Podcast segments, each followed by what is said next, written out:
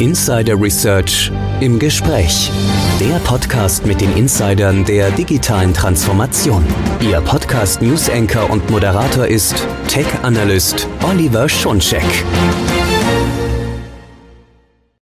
Hallo und herzlich willkommen zu unserer neuen Ausgabe von Insider Research im Gespräch, der Podcast mit den Insidern der digitalen Transformation. Mein Name ist Oliver Schoncheck, ich bin News Analyst bei Insider Research. In diesem Podcast geht es um Business E-Mail Compromise. Nun, warum haben wir dieses Thema gewählt? Business E-Mail Compromise ist eines der finanziell schädlichsten Online-Verbrechen, so das FBI. Und ein Grund, warum das so schädlich ist, so gefährlich, nennt das FBI auch. Und man sagt dort, Business E-Mail Compromise nutzt die Tatsache aus, dass so viele von uns auf E-Mail angewiesen sind, um Geschäfte zu tätigen, sowohl privat als auch beruflich. Man setzt sich also auf einen Kommunikationskanal, der weiterhin extrem wichtig ist. Aber welche Tricks nutzen denn die Angreifenden, dass Business E-Mail Compromise so erfolgreich ist? Und warum ist das überhaupt so gefährlich? Da habe ich mir einen Insider geholt und zwar ich spreche jetzt mit Peter Pendelin. Er ist Principal Solutions Engineer bei Fortra. Hallo, Herr Pendelin. Hallo, Herr Schoncheck. Hallo. Ich freue mich sehr, Sie im Podcast zu haben. Wir haben uns ja schon mal auf der ITZA getroffen, war auch ein sehr, sehr schönes Gespräch mit Ihnen. Da freue ich mich, dass wir das hier fortsetzen können. Und vielleicht nutzen wir mal die Gelegenheit. Es kann ja sein, dass nicht jede Hörerin, jeder Hörer weiß, was sich hinter Fortra verbirgt. Können Sie vielleicht, bevor wir über Business E-Mail Compromise sprechen, uns kurz mal verraten, wer ist denn Fortra? Um, Fortra äh, entstand aus der Help Systems durch simple Umbenennung. Help Systems ist und war ein amerikanisches Unternehmen. Jetzt, ähm, die haben sich Anfang November beschlossen, den Namen zu ändern, um eben zu zeigen, dass äh, unsere Firma äh, eine, ein Unternehmen ist. Wir sind bei Help Systems oft so gesehen worden als Konglomerat von vielen Produkten. Viele gedachten, wir sind ein Distributor oder ein Systemhaus, weil wir in unserem Portfolio durch Zukäufe so viele Produkte haben äh, und die sollten halt unter ein einheitliches Dach kommen. So ist es zum Namen Vortrag gekommen im November. Und Vortrag steht ja für Fortress, also Sicherheit im Allgemeinen.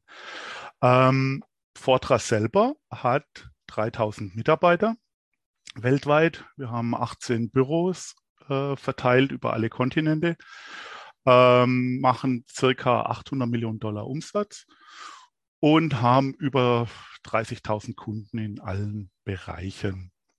Das heißt ja eigentlich auch, bei so vielen Kunden werden es dann doch schon einige mitgekriegt haben. Ich erinnere mich aber trotzdem, also die Umbenennung, äh, aber trotzdem, ich erinnere mich, äh, das ist eben nochmal so, glaube ich, ganz wichtig, äh, gerade für einen Security-Anbieter, wo man ja breit aufgestellt äh, ist, um eben in vielen Lagen unterstützen zu können. Äh, ich stand auch also vor dieser Tafel auf der ITSA und habe gedacht, meine Güte, da sind aber hier viele Logos und Lösungen, die kenne ich eigentlich so und was machen die denn jetzt alle an diesem einen Stand?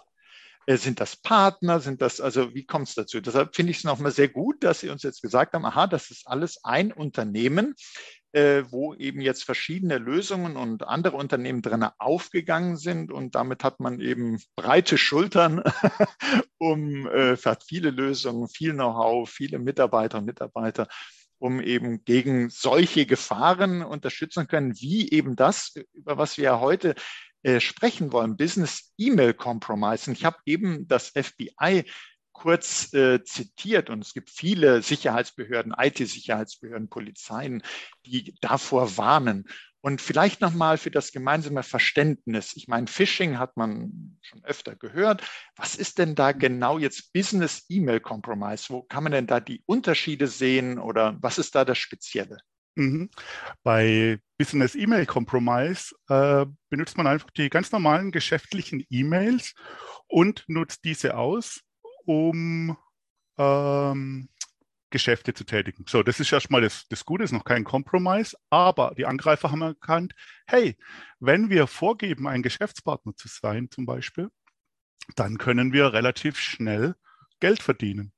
Und darum geht es ja beim Business E-Mail Compromise, Compromise, Ausnutzung ähm, und Business E-Mail Compromise Betrug. Da schicken Kriminelle E-Mails herum, die scheinbar von jemand Bekannten sind und stellen legitime Anfragen. Die geben dann zum Beispiel vor, ein Lieferant zu sein und bitten dann den Empfänger, was zufällig die Buchhaltung ist, äh, Dinge zu tun, äh, wie zum Beispiel eine Kontonummer zu ändern. Äh, das ist natürlich dann fatal.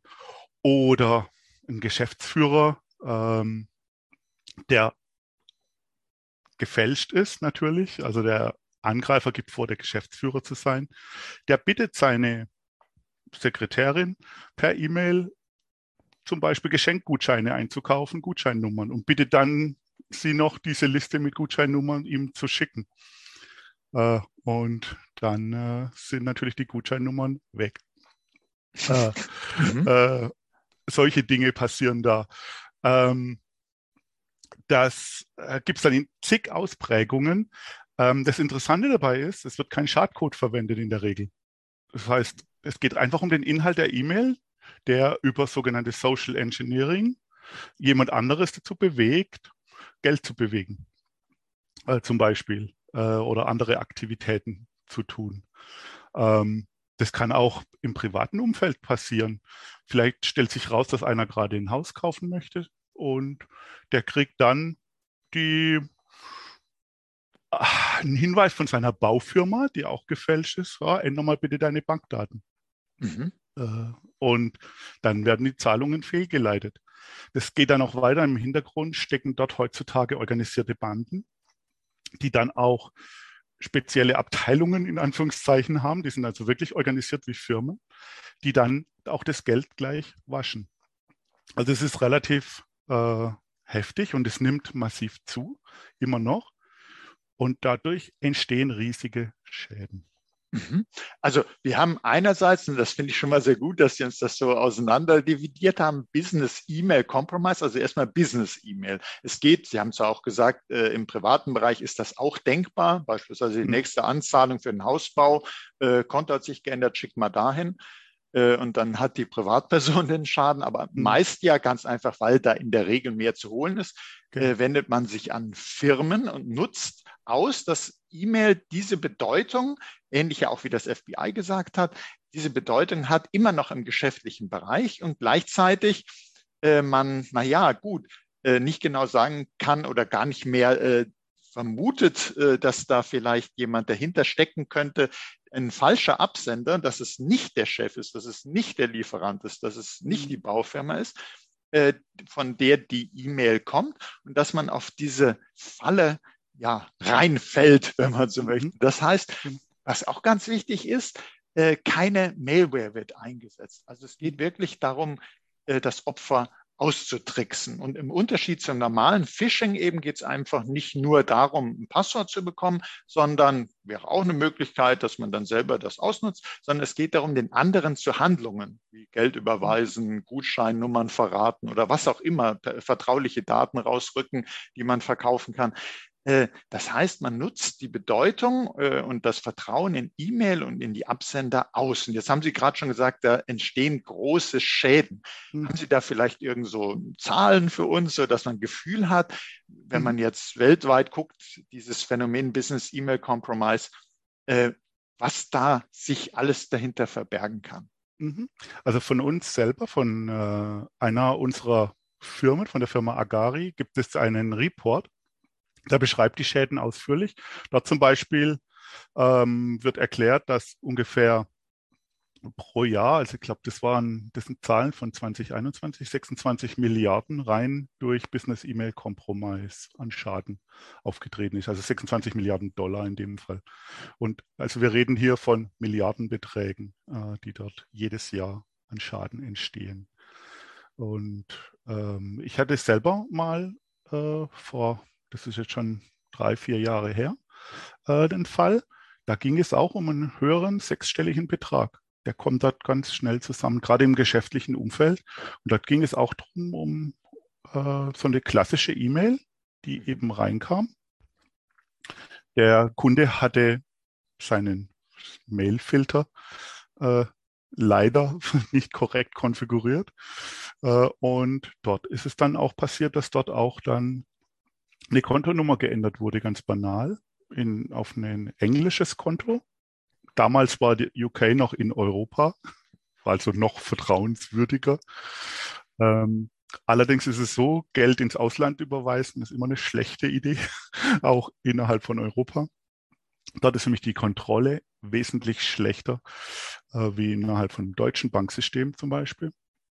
Und normalerweise sind diese Konten auch nur temporär und die Eigentümer sind auch Personen, die in der Regel gar nicht davon wissen, dass die illegal Geld bekommen und die leiten das dann auch weiter. Das sind sogenannte Mules, heißen die auf Englisch, so Money Mules, die einfach das Geld weiterschicken. Das gibt es auch in Deutschland. Da werden dann per Kleinanzeigen Leute gesucht, die dann sagen, als Finanzagent oder Transferagent äh, mit einem guten Gehalt gelockt werden. Und einzige Bedingung ist, dass die halt ihr Bankkonto verwenden müssen oder ein neues Konto eröffnen und darüber Transaktionen abwickeln. Ähm, wenn das dann aufkommt, leiten die ja das Geld irgendwo ins Ausland weiter und wenn die verhaftet werden, äh, ist das Geld schon weg und die Leute wissen oft gar nicht, dass die eine Straftat begangen, begangen haben. Also das sind so Dinge, die da passieren. Also die, Schadens, die Schadenshöhe ist enorm. Und, und auch äh, sozusagen wie, wie trickreich zu sagen, äh, dass das Geld kommt äh, auf ein Konto, was äh, neues Konto und das ist vielleicht im Ausland oder ich nehme äh, so einen Transferagenten, der äh, da mitspielt und nachher vielleicht die einzige Person ist, die man offenlegen kann und die Auftraggeber sind dann schon lange über alle Berge. Mhm. Jetzt haben Sie uns schon einige Beispiele genannt, wie das ablaufen kann. Da wäre für mich äh, immer wichtig zu wissen, das nutzt schon hauptsächlich den Weg E-Mail oder ginge das theoretisch auch über, was weiß ich, einen Messenger-Dienst oder äh, ist aber hauptsächlich E-Mail, weil E-Mail diese Bedeutung hat für hm. den geschäftlichen und privaten Bereich. Ist eine ganz spannende Geschichte. Also die Haupt, der Hauptangriffsvektor ist in der Tat E-Mail. Es gibt aber auch vor alle Dinge historisch bedingt, auch ganz klassische Dinge. Das ist ja nichts Neues. Früher hat man dort auch das klassische Faxgerät benutzt zum Beispiel. Das geht aber massiv zurück natürlich heutzutage, weil es auch teurer ist. Ähm, die andere Variante ist, es gibt auch ganz klassischen Telefonbetrug. Das gibt es auch noch. Also, aber ich würde sagen, 95 Prozent dieser Business-E-Mail-Compromise, und wir reden ja über E-Mail, mhm. ähm, sind E-Mail-basierte Dinge. Heißt aber nicht, dass es exklusiv ist. Aber die, das ist auch immer noch der verbreiteste Weg und die meisten Firmen nutzen für ihre geschäftliche Kommunikation hauptsächlich E-Mail. Also sollte man eigentlich bei jeder Kommunikation Vorsicht walten lassen. Es könnte genau. also auch eine gefälschte Messenger-Nachricht sein, selbst mhm. Anrufe, mhm. wo man meint, naja gut, die Stimme äh, kenne ich doch. Und dann wissen wir ja inzwischen Deepfakes, äh, mhm. KI-generierte äh, Stimmen, dass man reingelegt werden kann. Das gibt's auch alles. Also man mhm. braucht nicht zu denken, dass wenn ich das machen würde anstelle von E-Mail, wenn ich es nur noch über Messenger-Dienste mache, dann bin ich sicher, nö, das stimmt nicht, mhm. sondern die Angreifer nutzen auch hier natürlich den Weg mit der größten Verbreitung. Man sucht natürlich immer, wenn, äh, das sind auch geschäftliche Überlegungen, muss man sagen, von den Kriminellen, da, wo am meisten Datenverkehr ist, am meisten Nachrichten ausgetauscht sind, ist natürlich am meisten zu holen. Und wir Menschen haben uns auch am stärksten daran gewöhnt, weil eben E-Mail schon so eine lange äh, Tradition hat, ist man das gewöhnt und da kommt eine Nachricht rein und das ist halt, denkt man vom Lieferanten. Würde der jetzt plötzlich äh, über einen Messenger was machen, was er früher noch nie gemacht hat, würde das schon mal eher ungewöhnlich aussehen. Und deshalb macht man einfach das, wo die Leute dran gewöhnt sind, hat man weniger Verdacht. Und jetzt frage ich mich aber, ähm, woher wissen denn die Kriminellen, wie sie den Angriff am besten durchführen? Also woher haben die das Wissen, dass zum Beispiel, sagen wir im privaten Bereich, da wurde jetzt ein Haus gebaut oder es steht vielleicht eine Kundenaktion an, wo überlegt wird gerade, was könnte man denn verschenken, also Stichwort Geschenkgutscheine oder mhm. äh, irgendwas. Ich, ich versuche ja sicherlich dann mit meiner vorgetäuschten E-Mail an irgendwas anzuknüpfen, dass der Empfänger, die Empfängerin meint, ja, hm, stimmt, da passt das rein kann natürlich auch mit einer ganz neuen, überraschenden Sache kommen, aber mhm. trotzdem muss ich dann vielleicht ja wissen, wie heißt denn der Lieferant oder wie heißt denn der Vorgesetzte oder die Vorgesetzte? Wo, woher wissen das die Angreifenden? Genau, das ist ja immer der erste Schritt. Äh, heutzutage gehen die ja extrem professionell vor. Das heißt, die sammeln zuallererst Informationen. Und die Informationen bekommen die ganz klar, hauptsächlich aus dem frei verfügbaren Internet. Das nennt man auch äh, OSINT, Open Source Intelligence. Ich kann mir ja im Internet relativ viele Informationen über ein Unternehmen holen. Das geht los, dass ich Teile vom Handelsregister einsehen kann. Ich kann gucken im Beispiel Hausbau im Gemeindeblatt, hat er, wo wird gerade baut, gebaut, wer fragt gerade nach einer Genehmigung solche Dinge, die sind ja alle, das ist ja alles frei verfügbare Information, die sammeln die Angreifer. Gerade in Bezug auf ein Unternehmen kann ich ja einfach mal Google benutzen, Firmennamen eingeben und mal suchen, was gibt es alles über das Unternehmen.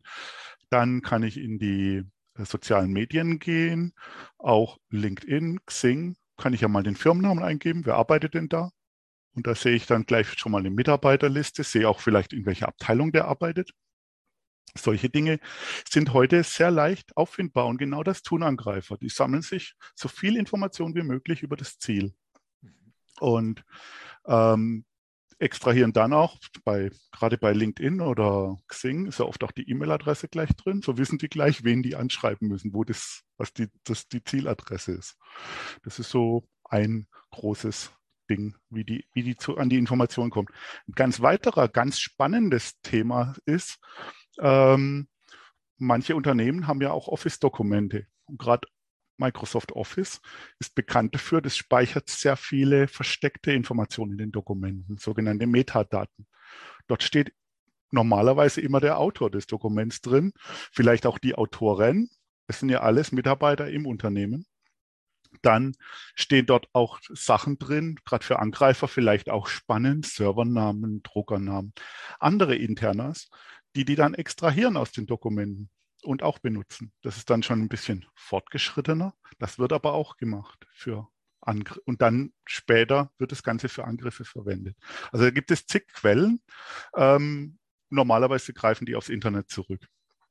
Oder ganz klassisch äh, gucken auch mal eventuell in Zeitungen, was steht da über die Firma, sammeln halt allgemein Informationen, die frei verfügbar sind ohne Hacking. Und zusätzlich kann man das Ganze noch anreichern mit Daten, falls vorhanden aus dem Darknet. Das können, können ja auch noch ganz interessante Sachen sein. Da bieten ja viele irgendwelche gestohlenen Daten an über Unternehmen. Das sind auch noch Quellen, die verwendet werden. Also da gibt es durchs Internet eine massive Anzahl an Quellen.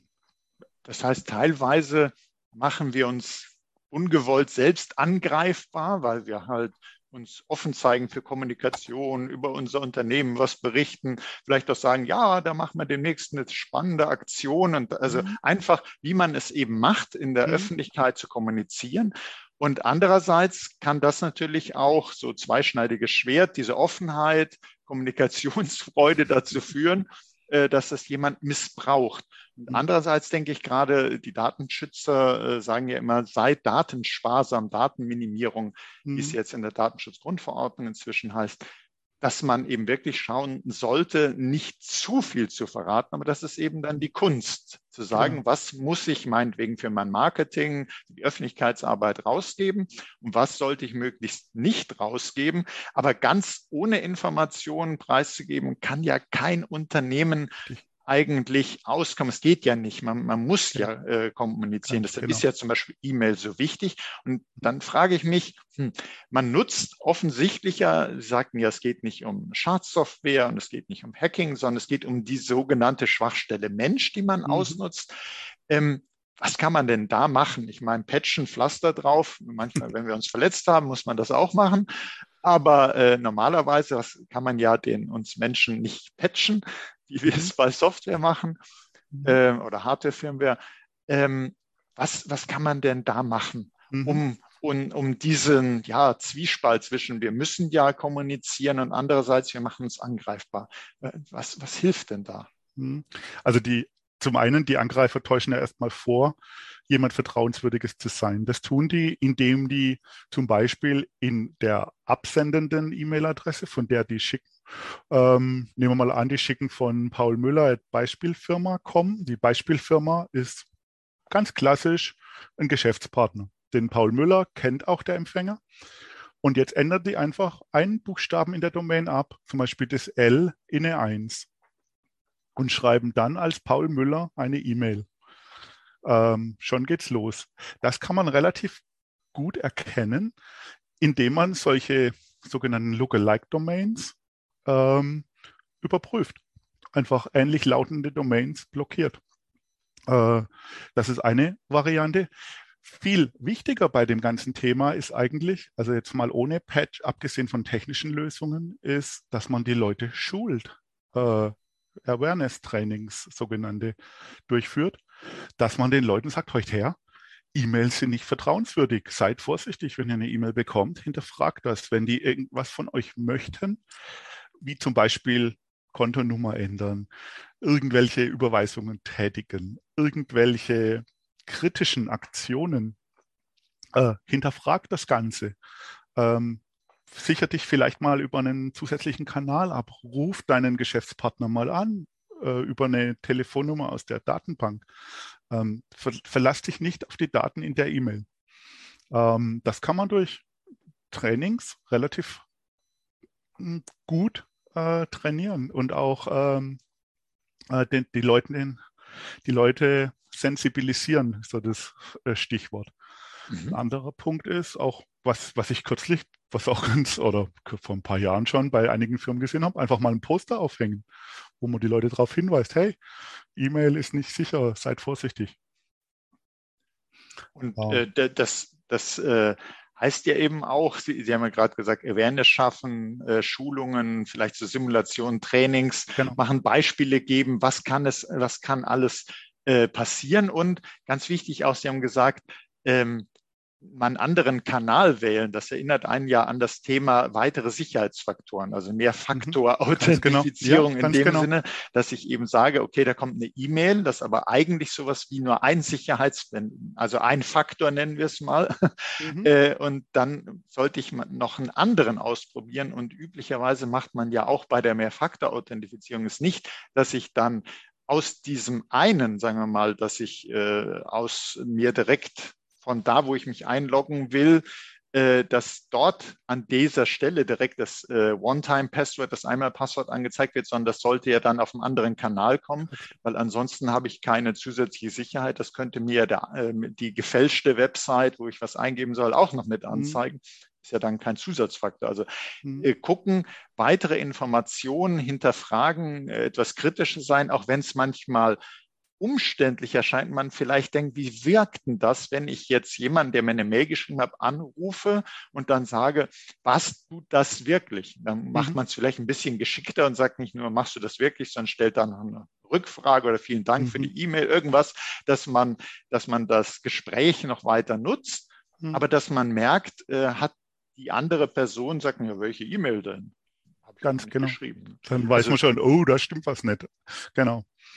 Und mhm. so einerseits, dass wir uns Menschen so äh, sensibilisieren, dass wir äh, mehr hinterfragen.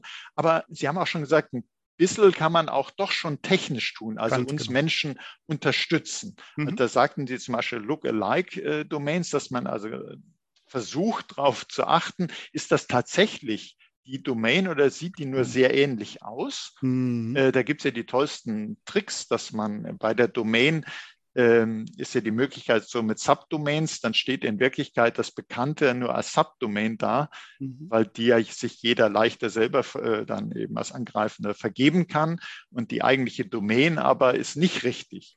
Mhm. Ähm, was kann man denn technisch noch machen, wenn man jetzt vielleicht eine E-Mail äh, bekommt? Kann ich da schon eine Warnung bekommen vielleicht mhm. äh, von, von meinem äh, Programm, das sagt, das ist ein externer ähm, Absender, guck nochmal mhm. genauer hin oder das ist eine ungewöhnliche E-Mail-Adresse oder von dem hast du ja noch nie was bekommen. Mhm. Kann da die Technik irgendwie so ein bisschen die Awareness noch unterstützen?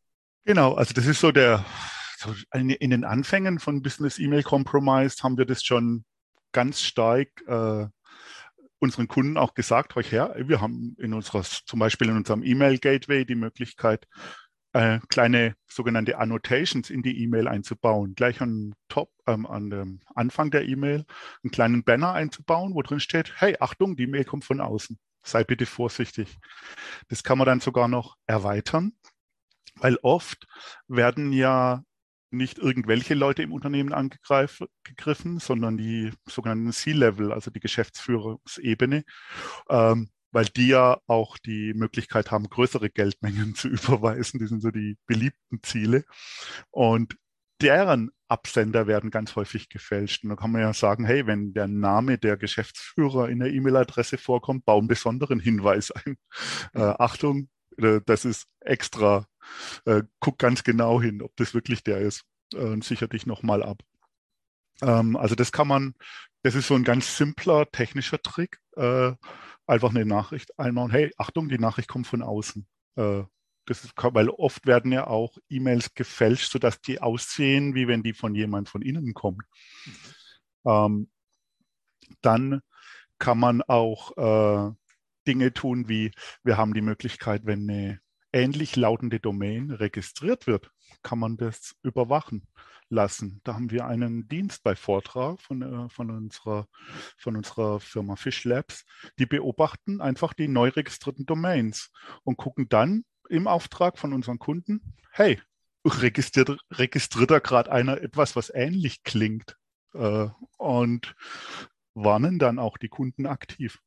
Mhm. Das, heißt, man, man, kann also dann auch hingehen, zum einen äh, Angriffe scheinbar von innen, also das äh, scheinbar von der eigenen äh, vom eigenen Mail-Server äh, was käme, also dass man erstens äh, den Hinweis gibt, nee, das ist eine externe Nachricht genau. und Vorsicht, äh, das ist, da hat jemand eine Domain registriert, die sieht so ähnlich aus. Mhm. Und was man doch auch damit äh, schafft, wenn man äh, diesen Dienst, den, den Sie anbieten, wenn man sowas nutzt, ähm, dass man nicht selber äh, sozusagen die eigenen äh, Domains oder ähnliche Domains dann missbraucht werden und man dann selbst in Verdacht gerät, äh, oder die eigenen Kunden, die, die Lieferanten, dass man nicht nur Opfer wird, sondern scheinbar in Anführungsstrichen zum Mittäter wird, weil äh, genau. da plötzlich die Domain auftaucht. Ganz genau, weil das ist auch ein Punkt. Oft, es können, kann ja auch passieren, und das hatten wir erst Anfang des Jahres bei einem Kunden von uns, der,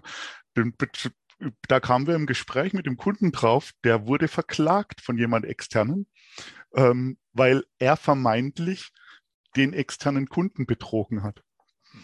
Äh, das war auch ganz spannend. Da wurde die Domain von einem unserer Kunden missbraucht um einen Angriff durchzuführen. Aber mhm. auch ganz, ganz spannend, das ist nicht die andere Seite. Da gibt es auch technische Mittel, um sich davor zu schützen. Ähm, zum Beispiel ähm, das DMIC-Protokoll, ähm, wo man dann quasi verhindern kann, dass jemand Fremdes mit der eigenen Domain E-Mails verschickt.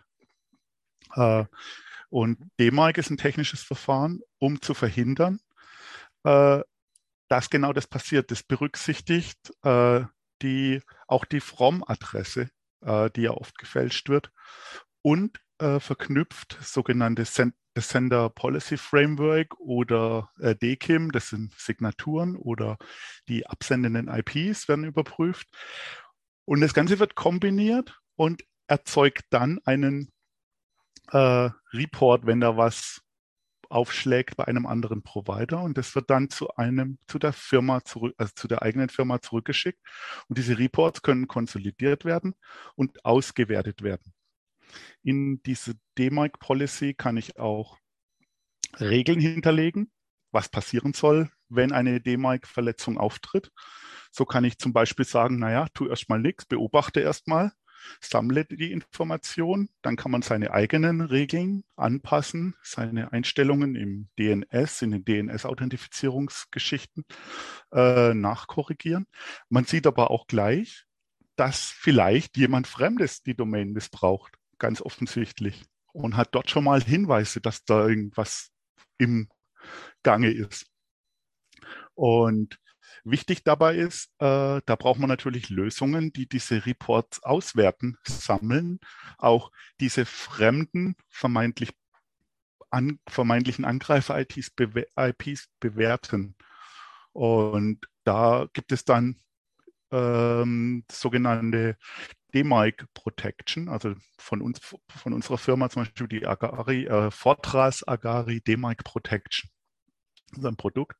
Damit kann ich genau diese Sachen visualisieren, auswerten, anzeigen. Und wir, wir hatten ja eingangs darüber gesprochen, dass Fortra ja eine Vielfalt an, äh, an, an Lösungen, an äh, ja, früheren Einzelanbietern unter einem Dach vereint und aus einem Guss dann eben auch anbietet. Ähm, ich kann mir vorstellen, Sie haben gerade erzählt äh, mit äh, D-Mark, also dass Sie in, in allen Bereichen eigentlich äh, letztlich eine Lösung hätten, sicherlich auch, wenn man Awareness-Maßnahmen machen will. Ähm, können Sie uns dann noch äh, erzählen, was vielleicht so einige Beispiele, was Sie dann noch anbieten könnten, um eben diesen Business E-Mail Compromise äh, besser zu begegnen? Mhm. Also gerade im Bereich Schulung haben wir die Firma Terranova Security. Äh, die kamen in, genau vor einem Jahr zu uns. Ähm, April 22 hat, äh, wurde die, wurden die quasi von uns zugekauft. Die bieten Schulungs äh, Maßnahmen an in verschiedensten Bereichen. Die haben zum Beispiel auch ein Modul, das sogenannte Gamification nutzt, um eben das Ganze auch attraktiv zu gestalten, weil viele Schulungen sind ja eher trocken und ach, da muss ich mich durchklicken. Das kennen Sie kennt, kennt ja jeder. In vielen Firmen gibt es ja sogenannte Compliance-Schulungen, wo man dann halt irgendwelche Folien durchklicken muss und dann am Schluss ein paar Fragen beantworten muss. Das ist immer sehr zeitraubend und wird eher als nervig empfunden. Da hat Terranova einen sehr innovativen Ansatz, dass die einfach sagen, okay, ich habe hier mal vielleicht so eine 3D, einen 3D-Raum, wo man dann in einem Büro ist, wo dann wo man dann auch mal vielleicht virtuell eine Tastatur anheben kann. Da liegt ein Zettel mit dem Passwort drunter und dann kommen dann Hinweise, ja, das sollte man besser nicht tun. Oder ähm, auch Terranova bietet die Möglichkeit, auch mal selber äh, als Unternehmen mal die Mitarbeiter zu testen und Phishing-Mails zu verschicken und einfach mal zu gucken, wie wirksam sind denn meine Schulungen, meine äh, Verfahren, äh, werden die benutzt? Äh, meldet ein Anwender zum Beispiel, wenn so eine Phishing-Mail reinkommt oder so eine, so eine Business-E-Mail, Compromise-E-Mail und er erkennt die, meldet er das dann auch? Oder klickt er trotzdem auf irgendwelche Links, die da drin sind? Oder führt er die Aktion aus, wenn da eine Telefonnummer drin ist? Ruft er da an? Solche Dinge kann Terranova auch. Äh, also das ist nicht nur die Schulung, sondern auch Überprüfung, ob die Maßnahmen erfolgreich sind. Das ist auch ein wichtiger Punkt. Mhm. Also ähm, ich habe mich da so ein bisschen mal äh, umgeschaut bei Vortra. Da gibt es wirklich jede Menge Lösungen und äh, Sie werden äh, merken, liebe Zuhörerinnen, liebe Zuhörer, in den Show Notes finden Sie ganz viele Möglichkeiten, wo Sie sich weiter informieren können, wo Sie sehen können, was gibt es da alles für Lösungen für E-Mail Security, für Anti-Phishing, für speziell im Bereich Business E-Mail Compromise Protection, im Bereich, was kann ich tun gegen Social Engineering, äh, dann auch das erwähnte D-Mark. Äh, da gibt es Demos, äh, da kann man sich einiges anschauen und auch die erwähnte Studie zu dem Schaden durch Business E-Mail Compromise, das werden wir auch verlinken und auch noch Informationen vom FBI, wenn die hier mit erwähnt werden, sollen die auch in den Show Notes vorkommen, selbstverständlich. Dann denke ich, bleibt mir noch, Ihnen, Herr Pendelin, ganz herzlich zu danken, dass Sie uns da äh, so ein spannendes Update gegeben haben. Äh, Business E-Mail Compromise war und ist ein, eine große Bedrohung, eine der, wie das FBI sagt, eine der gefährlichsten überhaupt Online-Verbrechen, weil eben so erfolgreich, weil Antivirenschutz da eben nicht wirken kann, sondern das nutzt andere Wege. Da kommt keine Schadsoftware, äh, die einen Keylogger darstellt oder installiert, äh, sondern äh, da werden die Informationen werden von den Leuten selbst genommen. Da braucht man kein Stück Software zu installieren, sondern man nutzt das Vertrauen aus, man täuscht was vor, man äh, macht vielleicht so ein bisschen Druck, dass man sagt, ich brauche das Geld jetzt ganz schnell, du musst überweisen, äh, wir haben da eine tolle Chance, wenn du einen Tag später überweist, ist das schlecht für die Firma und jeder denkt sich da natürlich unschlecht für mich, wenn der Chef das gesagt hat. Also da wird ganz klar natürlich auch psychischer Druck aufgebaut und umso wichtiger, dass man sensibilisiert ist und dass es eine Sicherheitskultur im Unternehmen gibt, dass man sagt, das ist völlig in Ordnung, selbst wenn du den Chef, die Chefin mal anrufst und sagst, war die E-Mail von Ihnen wirklich? Dann sollte da nicht kommen, ja, äh, natürlich von mir, was denn sonst, sondern dann ist es ein Zeichen, diese Person hat gut reagiert und hat das hinterfragt. Und deshalb, Herr Pendelin, ganz wichtig, dass wir da wieder drüber gesprochen haben. Und äh, ich freue mich, wenn wir uns dann auch bei einer der nächsten Security-Konferenzen wiedersehen oder auch mal wieder hören in einem Podcast. Herzlichen Dank, Herr Pendelin, dass Sie heute mit dabei waren. Gerne, hat viel Spaß gemacht. Danke. Tschüss. Ja, und äh, mir hat es auch viel Spaß gemacht. Und liebe Zuhörerinnen, lieber Zuhörer, auch Ihnen möchte ich danken für Ihr Interesse an diesem wichtigen Thema und ich hoffe, Ihnen hat es auch Spaß gemacht. Dann seien Sie doch auch das nächste Mal dabei, wenn es heißt Insider Research im Gespräch. Und wenn es Ihnen gefallen hat, so wie mir, dann teilen Sie doch diese Folge in den sozialen Netzwerken. Abonnieren Sie unseren Podcast. Sie finden uns auf allen führenden Podcast-Plattformen. Das war Insider Research im Gespräch mit Peter Pendelin von Fortra. Herzlichen Dank nochmal.